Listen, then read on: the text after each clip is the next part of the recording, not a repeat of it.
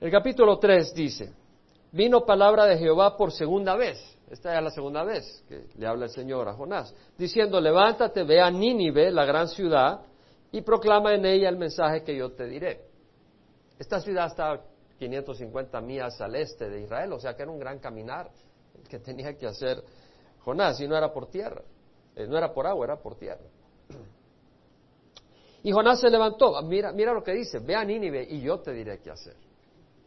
¿O qué dirás? A veces el Señor no nos dice qué espera que hagamos, pero nos dice que vayamos. No nos da todo el plan de un solo, nos da parte del plan y tenemos que obedecer. A veces dice, bueno, Señor, si me dice que voy a decir, no voy. No, no es así las cosas. El Señor dice, ve, tú vas. Y cuando llegues ya sabrás. A veces queremos tener todo el plan, pero no, lo que necesitamos es ser obediente. Jonás se levantó y fue a Nínive conforme a la palabra del Señor. Y Nínive era una ciudad sumamente grande, de un recorrido de tres días. Nínive era una ciudad más o menos de ocho millas de circunferencia. O sea, no era grandísima, pero eso estoy hablando de la zona metropolitana de Nínive. Pero tenía sus, sectores aledaños. Es como decir, eh, Los Ángeles tiene la zona metropolitana, pero luego tienes todos los neighborhoods, todos los vecindarios alrededor. Entonces era bastante grande, era una ciudad muy grande realmente, habían cientos de miles de personas habitando en la ciudad. Y entonces era una ciudad sumamente grande, de un recorrido de tres días. Ahora Jonás comenzó a recorrer la ciudad, camino de un día. O sea, recorrió por un día y proclamaba diciendo, dentro de cuarenta días Nínive será arrasada. Y a mí se me hace que Jonás no lo decía tristemente sino que decía, dentro de 40 días Nínive se va a acabar. Lo decía como celebrando. Se me hace a mí, porque este hombre quería ver a Nínive acabada. Y los habitantes de Nínive creyeron en Dios. Cuando lo vieron a este hombre, dijeron, híjole, creyeron en Dios y proclamaron ayuno. Y se vistieron de silicio, es decir, eh, de piel de cabra, de pelo negro, toda incómoda, pero era un símbolo de luto, de tristeza desde el mayor hasta el menor de ellos. Cuando llegó la noticia al rey de Nínive, se levantó de su trono el rey, se despojó de su manto, se cubrió de silicio y se sentó sobre ceniza. E hizo proclamar y anunciar en Nínive por decreto del rey de sus grandes, diciendo, ni hombre ni bestia, ni buey ni oveja, ni buey ni oveja prueben cosa alguna, no pasten ni beban agua. No pasten, pues los bueyes, no los hombres, ¿verdad? Pero no beba nadie sino cúbranse de silicio, hombres y mujeres, y clamen a Dios con fuerza, y vuélvase cada uno de su mal camino y de la violencia que hay en sus manos. ¿Quién sabe? Quizá Dios se vuelva, se arrepienta y aparte el ardor de su ira y no perezcamos.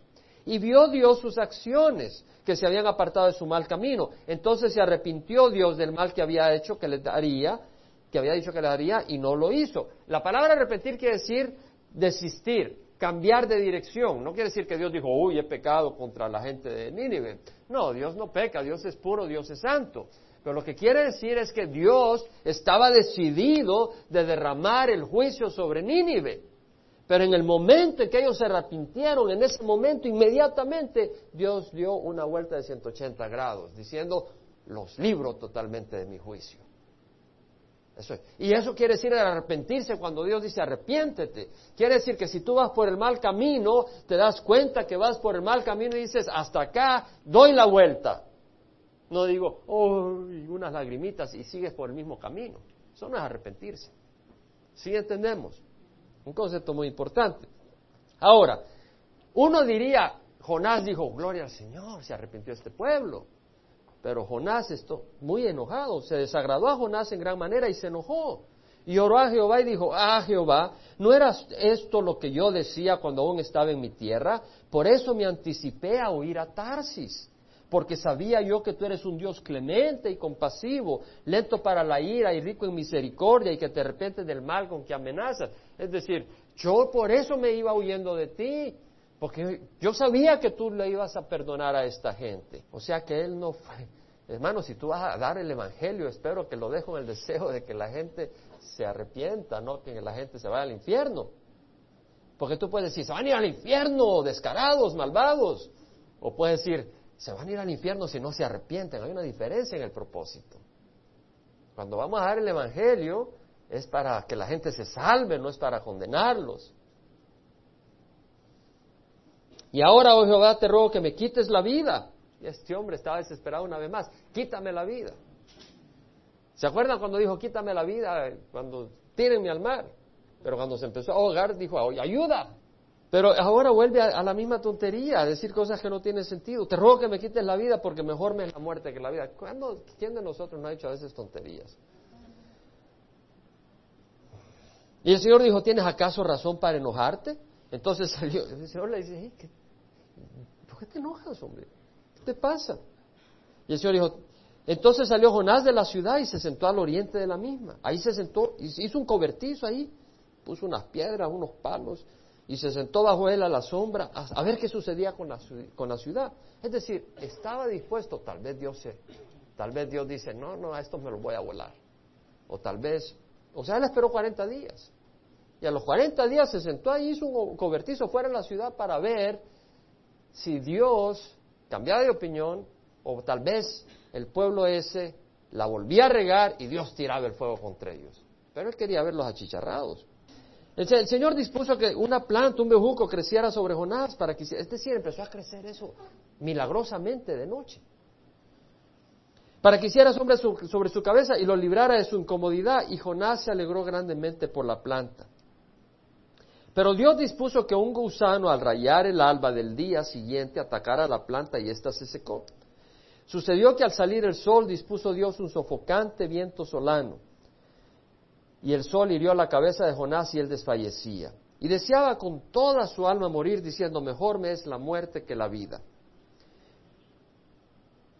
Entonces dijo Dios a Jonás, ¿tienes acaso razón para enojarte por causa de la planta? Ahora, hizo crecer un bejuco, le produjo sombra, y Dios lo hizo crecer porque milagrosamente creció en una noche. Un bejuco no crece en una noche y te da sombra.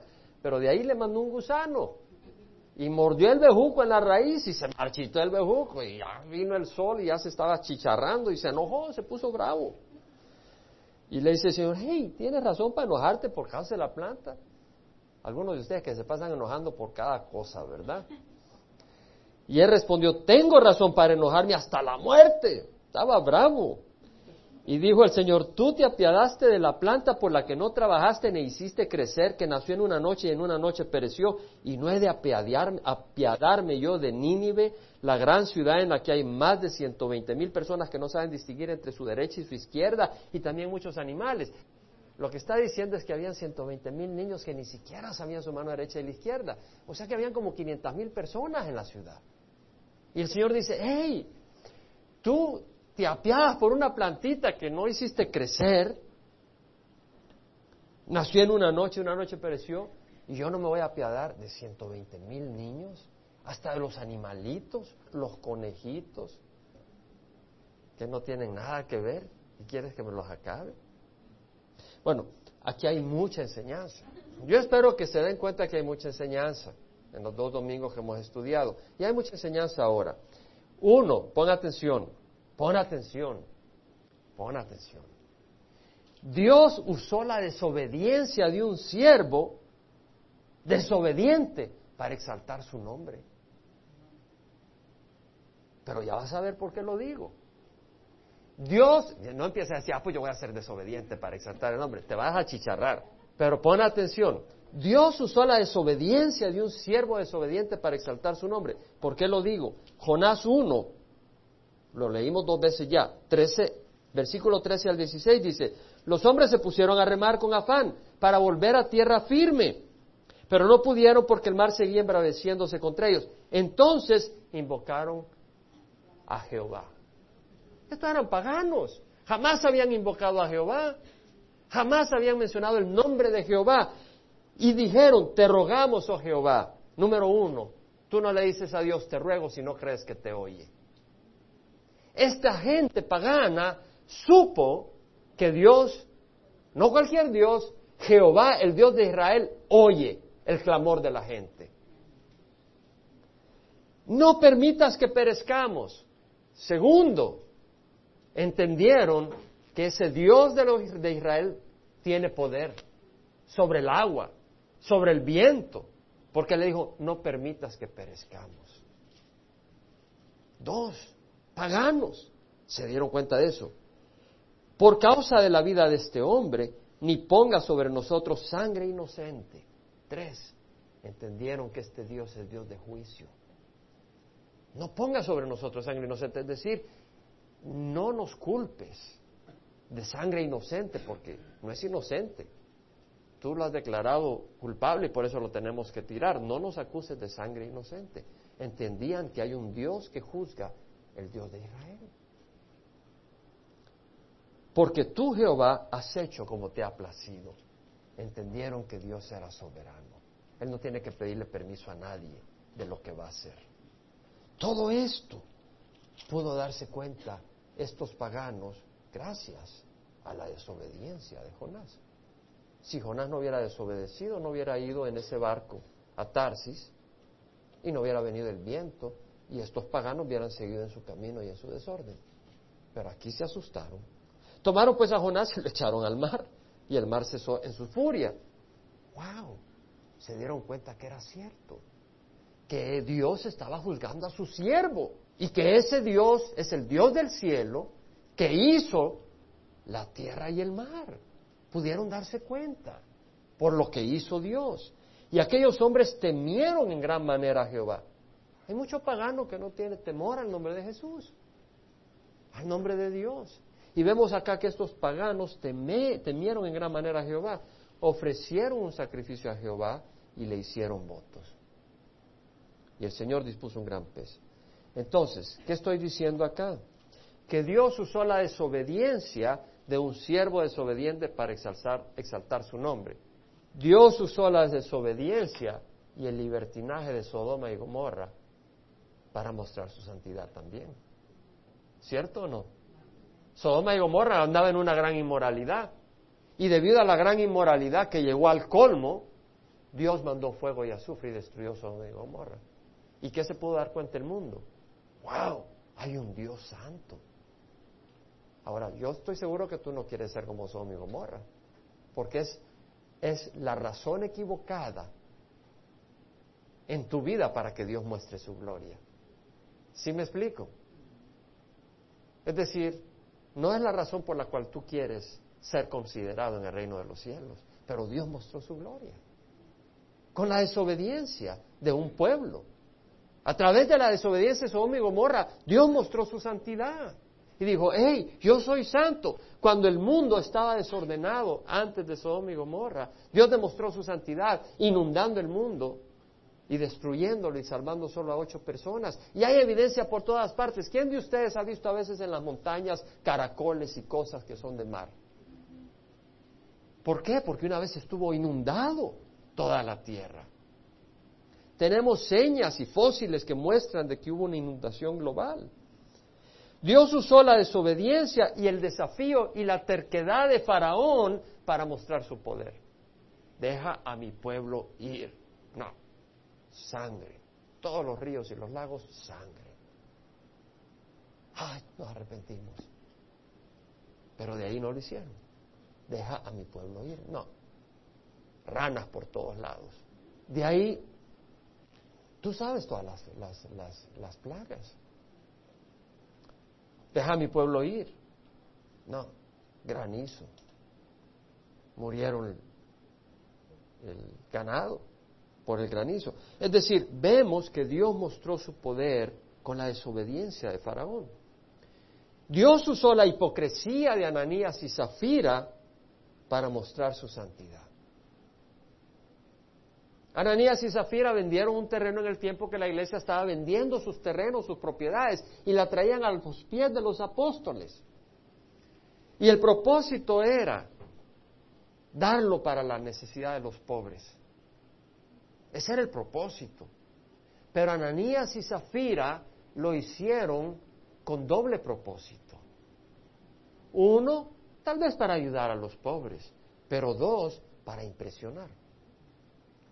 ¿Por qué? Porque no dieron todo el precio de lo que había costado su terreno. Solo dieron parte y se quedaron con parte. Haciendo creer de que ellos habían dado todo.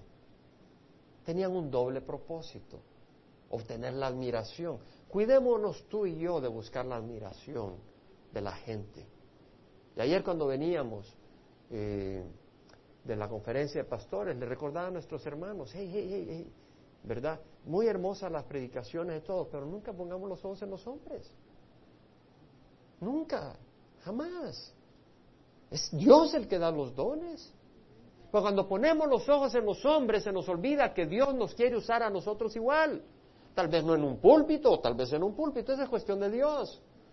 Pero Dios te quiere usar igual. Dios no es respetador de hombres que hace eh, exclusividad. Este de, este es de piel blanca, sí o este es salvadoreño, sí, o mexicano, sí. No, Dios no hace esas divisiones. O este sí, mira, o no. Entonces no pongamos los ojos jamás en los hombres, sino en el Señor, Él es el que da los dones. Entonces, ¿qué pasó? ¿Qué pasó con, eh, con Ananías? Llegó donde Pedro y Pedro le dijo, ¿Tú crees que has engañado al Espíritu Santo? ¿Te has puesto algo en tu corazón maldad? Y ahí mismo murió. Y luego pasó con Zafira. Zafira llegó y le dice Pedro, hey, eh, ¿vendiste el, terreno por tanto? Sí, sí. Los que enterraron a tu marido te van a llevar y ahí nomás murió. ¿Y qué dice la palabra? Que entró un gran temor en la iglesia. Dios es santo. Eso fue lo que la iglesia dijo. Dios es santo, caminemos en santidad. ¿Qué hizo Dios a través de la desobediencia o de la hipocresía de Ananías y Zafira? Dios se glorificó, ¿cierto? Pero no es la manera en que tú quieres glorificar a Dios, ¿cierto? Dios mostró su gloria, ellos no glorificaron a Dios. Dios se glorificó, ellos no glorificaron a Dios. Jonás no glorificó a Dios cuando causó, la tormenta. Faraón no glorificó a Dios al causar todas esas plagas. Dios se glorificó en medio de la desobediencia, tanto de paganos como de siervos, porque Ananías y Zafira eran cristianos. Por eso Dios los juzgó. Dios usará la desobediencia de Rusia y otros países y el odio de muchos países contra Israel para mostrar su gloria en los últimos días. Vétete a Ezequiel, capítulo 38. Dios promete que en los últimos días, profetiza que en los últimos días Gog, el líder de Magog, y habla de las otras naciones, Betogarma, o sea, habla de Armenia, habla de Turquía, habla de Persia, que es Irán, habla de Put, que es Libia, ya mencioné Sudán, ¿verdad? Sí, no lo mencioné. Parte de Sudán, Etiopía. Estas naciones se van a aliar dirigidas por Rusia y van a venir y atacar a Israel.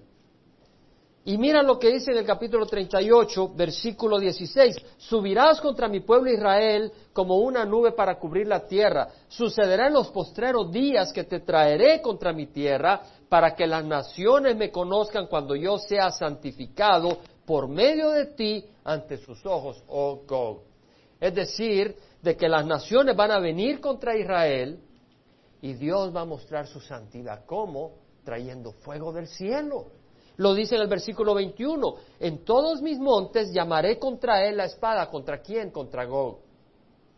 Declara Jehová Dios, la espada de cada cual se volverá contra su hermano. Es decir, cuando vengan estas naciones, Dios les va a dar confusión. Y va a causar que se empiecen a pelear entre ellos. Obviamente en este tiempo tal vez no va a ser con espadas, pero Dios no iba a hablar de rayos láser en esa época. Entonces van a pelearse entre ellos, se van a matar entre ellos y dice con pestilencia y con sangre, es decir, le mandará una peste, una pestilencia. Y con sangre haré juicio contra él, haré caer una lluvia torrencial de piedras de granizo, fuego y azufre sobre él, sobre sus tropas y sobre los muchos pueblos que están en él. Y mostraré mi grandeza y santidad y me daré a conocer a los ojos de muchas naciones y sabrán que yo soy Jehová. ¿Qué está diciendo? Que Dios va a mostrar su grandeza y su poder a través de la maldad de estos hombres. Dios usó la desobediencia de un siervo desobediente y se mostró su gloria. Pero ellos no fueron los que glorificaron a Dios. Fue Dios quien mostró su gloria. Ahora, ¿qué pasó cuando Jonás se arrepintió y obedeció. Cuando él desobedeció, se iba a hundir el barco. Cuando él, se, él desobedeció, se iban a morir unas 100 personas que hubieran en el barco. Pero cuando él obedeció, se salvaron 500 mil personas. Entonces, ¿qué estoy diciendo? Que si Dios se glorifica en medio de la desobediencia, no que ellos glorifiquen a Dios, pero si Dios puede en medio de la desobediencia glorificarse, ¿cuánto más se glorificará cuando un siervo es obediente? Mira el ejemplo de Jesucristo. Ese es el ejemplo clave. Con un siervo perfectamente obediente, Dios salvó la humanidad. Y lo que quiero decir es que si tú y yo somos obedientes al Señor, Dios hará grandes cosas. Porque si en medio de la desobediencia Dios puede glorificarse, ¿cuánto más se glorificará cuando un siervo le es agradable a Él? Y lo dice el Señor. Cuando caminamos en obediencia y la voluntad de Dios, hay poder sobrenatural. Cuando caminamos en iniquidad, no. El Señor dice, si observo iniquidad en mi corazón, no me escuchará, dijo el salmista. No me escuchará Dios. El Señor no me escuchará. En Santiago 5:16 dice, la oración eficaz del justo puede lograr mucho. ¿Quién es el justo? Ayer que veníamos caminando con Mark, el pastor que estuvo compartiendo, hablaba de la justicia y muchas personas dicen, yo soy buena persona. Entonces dice, yo soy buena persona, Dios me va a escuchar. Un momentito, un momentito. Porque si el justo, ¿cómo va a medir Dios al ser humano? ¿Cómo lo va a medir? Eh, si la prensa, el periódico dijo era buena persona, ¿es así como va a medirte el Señor? ¿Qué va a usar Dios para medir al ser humano? ¿Qué va a hacer? ¿Qué va a usar? las obras es lo que va a medir el Señor. Él va a medir las obras. Pero ¿qué va a usar para evaluarlas? Sí, este hombre salió de la escuela bíblica. La ley. Amén. Así, todo lo debemos de saber. Dios va a usar la ley. Los diez mandamientos. Y si tú dices, yo soy bueno, un momento, ¿nunca has cometido asesinato? No, yo nunca he cometido asesinato. El Señor Jesucristo dijo, el que esté enojado con su hermano y ha cometido asesinato, está en el corazón. Nunca has cometido adulterio, nunca has cometido adulterio. Se te fue la vista, ya cometiste adulterio, dice el Señor. Entonces el Señor dice, el problema está en el corazón. Yo nunca he robado. El Señor dice, ama a tu prójimo como a ti mismo. Ya ahí has robado. ¿Cierto? Porque a veces has tenido que dar a tu prójimo y no lo has dado porque te amas a ti más que a tu prójimo. Y ahí saliste el ladrón. El Señor pues, agarra cada uno de los mandamientos y en todas la regamos. Y tú puedes hacer toda la penitencia que tú quieras, pero eso no cambia tu corazón. Eso no te libra del juicio eterno. El único que te puede librar del juicio eterno es recibir la justicia de Cristo Jesús. Y se recibe cuando dice, Señor, perdóname mis pecados, te recibo como Señor y Salvador. Y estés caminando en obediencia. Entonces, cuando tú recibes al Señor de veras, eres justo. Y dice la palabra del Señor, la oración eficaz del justo puede lograr mucho. Isaías 53. Dice, Él fue herido, versículo 5, por nuestras transgresiones, fue molido por nuestras iniquidades, el castigo por nuestra paz cayó sobre Él y por sus heridas hemos sido sanados. Versículo 6, todos nosotros nos descarriamos como ovejas, nos apartamos cada cual por su camino. Tú sabes que tú puedes decir, yo soy una persona buena, pero si tú caminas por tu camino y no el camino de Dios, eres un rebelde. Y los rebeldes no entran en el reino de los cielos, solo los mansos. Pero el Señor hizo que cayera sobre Él la iniquidad de todos nosotros. Cayó sobre Jesús. Él pagó en la cruz. Pero tienes que recibirlo. Entonces vemos que la oración eficaz del justo puede lograr mucho. Si tú has estado caminando en desobediencia y tú te arrepientes, tú tienes poder en la oración. Porque si Jonás en desobediencia, Dios mostró su gloria. ¿Cuánto más va a mostrar Dios su gloria en tu vida si tú eres obediente al Señor? En 1 Juan 5, 14, 15 dice, si pedimos cualquier cosa conforme a su voluntad, Él nos oye. Y si sabemos que Él nos oye en cualquier cosa que pedimos, sabemos que tenemos las peticiones que le hemos hecho. Si pedimos cualquier cosa conforme a su voluntad, Él nos oye. No dice, olvídate de lo difícil que sea. Jonás, la voluntad de Dios no era que se perdiera Jonás. Y Jonás dijo, sálvame. Y Dios dijo, sí, yo te quiero salvar. Pues se arrepintió. Y Dios le mandó una ballena. Realmente es hermoso ver el poder de Dios. Yo os daré palabra y sabiduría que ninguno de vuestros adversarios podrá resistir ni refutar. Dios te va a dar sabiduría cuando vayas a Perú, María Luisa. Y te va a dar palabra. Y el asunto no es para ganar un argumento. Es para llevar la luz y la verdad. Dice el Señor, recibiréis poder cuando el Espíritu descienda sobre vosotros. Recibiréis poder. ¿Quién está hablando? ¿Tú crees que es una Ever Ready? ¿Una batería Ever Ready? Estamos hablando de poder.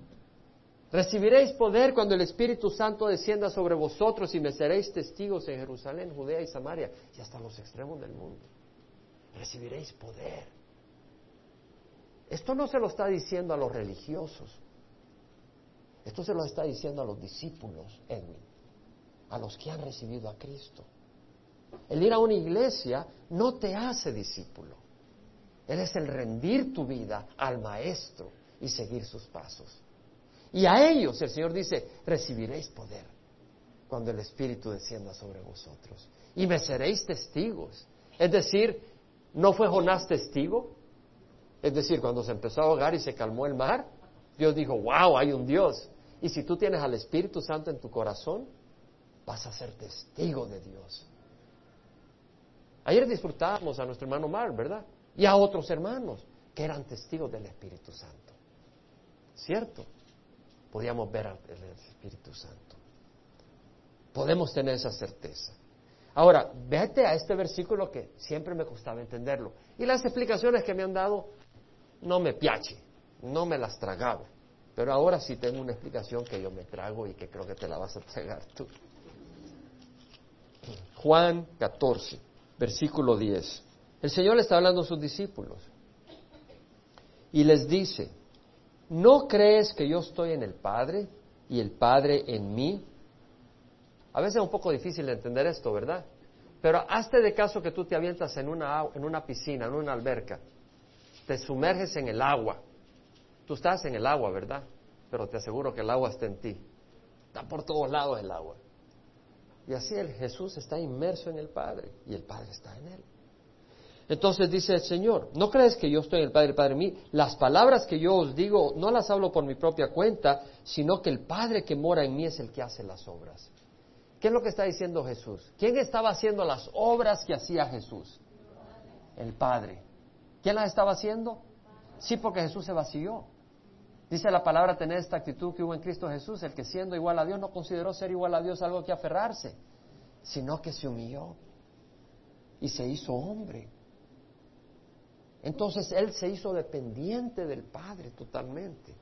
Y las palabras que hablaba eran las que el Padre le daba. Y lo que hacía dependía del poder del Espíritu Santo. Entonces, ¿quién hacía las obras que hacía Jesús? El Padre a través de Jesús. Pon atención. Pon atención. Creedme que yo estoy el Padre y el Padre en mí, si no creed por las obras mismas. En verdad, en verdad os digo, el que cree en mí, las obras que yo hago, él hará también. Y aún mayores que estas hará. Esto nunca lo entendí antes. Ahora lo entiendo y te lo voy a compartir. ¿Entiendes ese versículo? ¿Lo lees?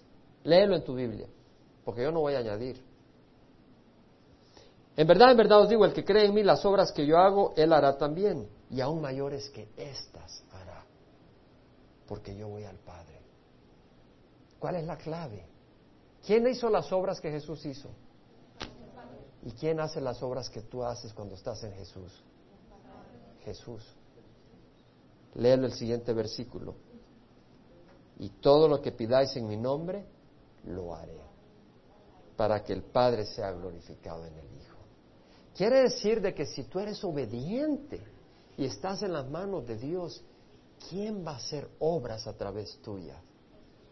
Jesús. Y él dice, lo único que me va a limitar hacer esas obras es tu incredulidad. Porque ¿qué dice? Versículo 12, en verdad, en verdad os digo, el que cree en mí, el que cree en mí. Entonces, si tú crees en el Señor, es decir, creer que caminas en obediencia en Él, Él va a hacer obras a través tuyas. Y es clave que dice, porque yo voy al Padre, porque Jesús dijo, es necesario que yo vaya, porque si no me voy no puedo enviarles el consolador. Pero si me voy, enviaré el consolador y Él convencerá al mundo de justicia, de pecado, de justicia y de juicio. De pecado porque no creen en mí. De justicia porque voy al mundo, voy al cielo y no me veréis más. Y de juicio porque el príncipe de este mundo ya se ha condenado. ¿Qué está diciendo el Señor? Que Él no solo va a hacer las obras a través nuestra, pero también va a hacer otra cosa. Que al subir al cielo va a mandar al Espíritu Santo para convencer al mundo de pecado entonces el Espíritu Santo es derramado en el mundo, es derramado sobre el creyente, pero es enviado al mundo para tocar los corazones de una manera especial, para que vean que hay pecado. Dice, de pecado porque no creen en mí. Eso me pasó a mí. Por muchos años yo creía que estaba bien. Pero cuando el Espíritu Santo me habló, entendí que era pecador y que no creía en Jesús, porque si tú crees, obedeces. Tú no puedes decir yo creo en Jesús cuando Jesús dice tienes que entrar por este camino y tú te vas por el otro camino. Entonces la verdadera fe se ve a través de esas obras. pero nos vamos a quedar con este pensamiento. Si Dios usó la desobediencia de un desobediente de sus siervos y glorificó su nombre, el hombre desobediente no glorificó a Dios, pero Dios se glorificó en la desobediencia. En medio de la desobediencia Dios se glorificó. ¿Cómo no se va a glorificar Dios con sus siervos obedientes? Y vemos las raíces bíblicas para esa conclusión. Que Jesús dice que el que cree en Él hará aún obras mayores.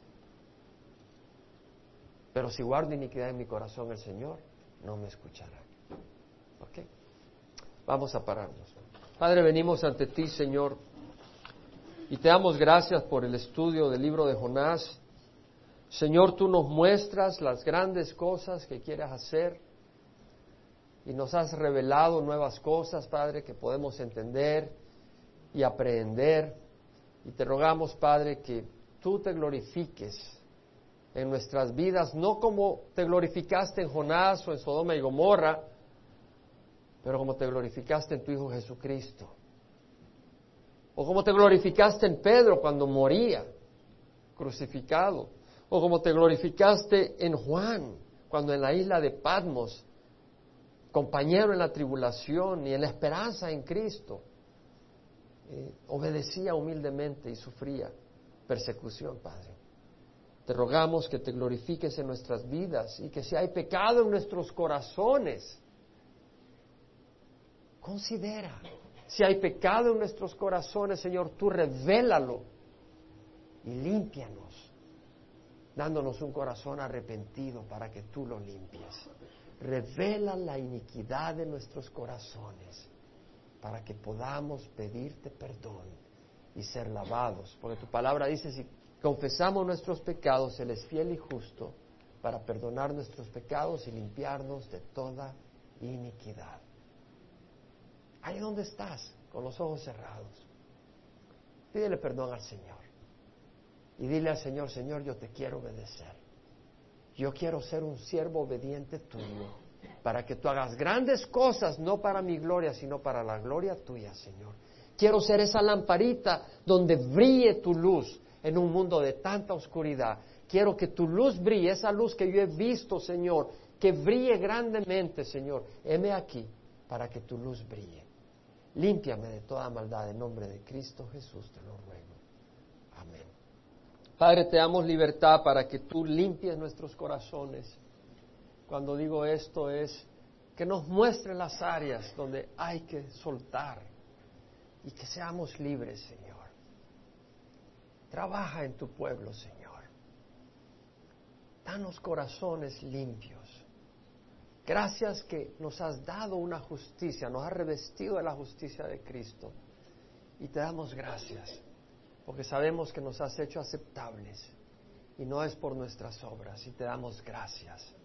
Pero queremos ser obedientes, no como Jonás, Señor. Queremos ser obedientes como Jesús. Ayúdanos en nombre de Cristo Jesús. Amén.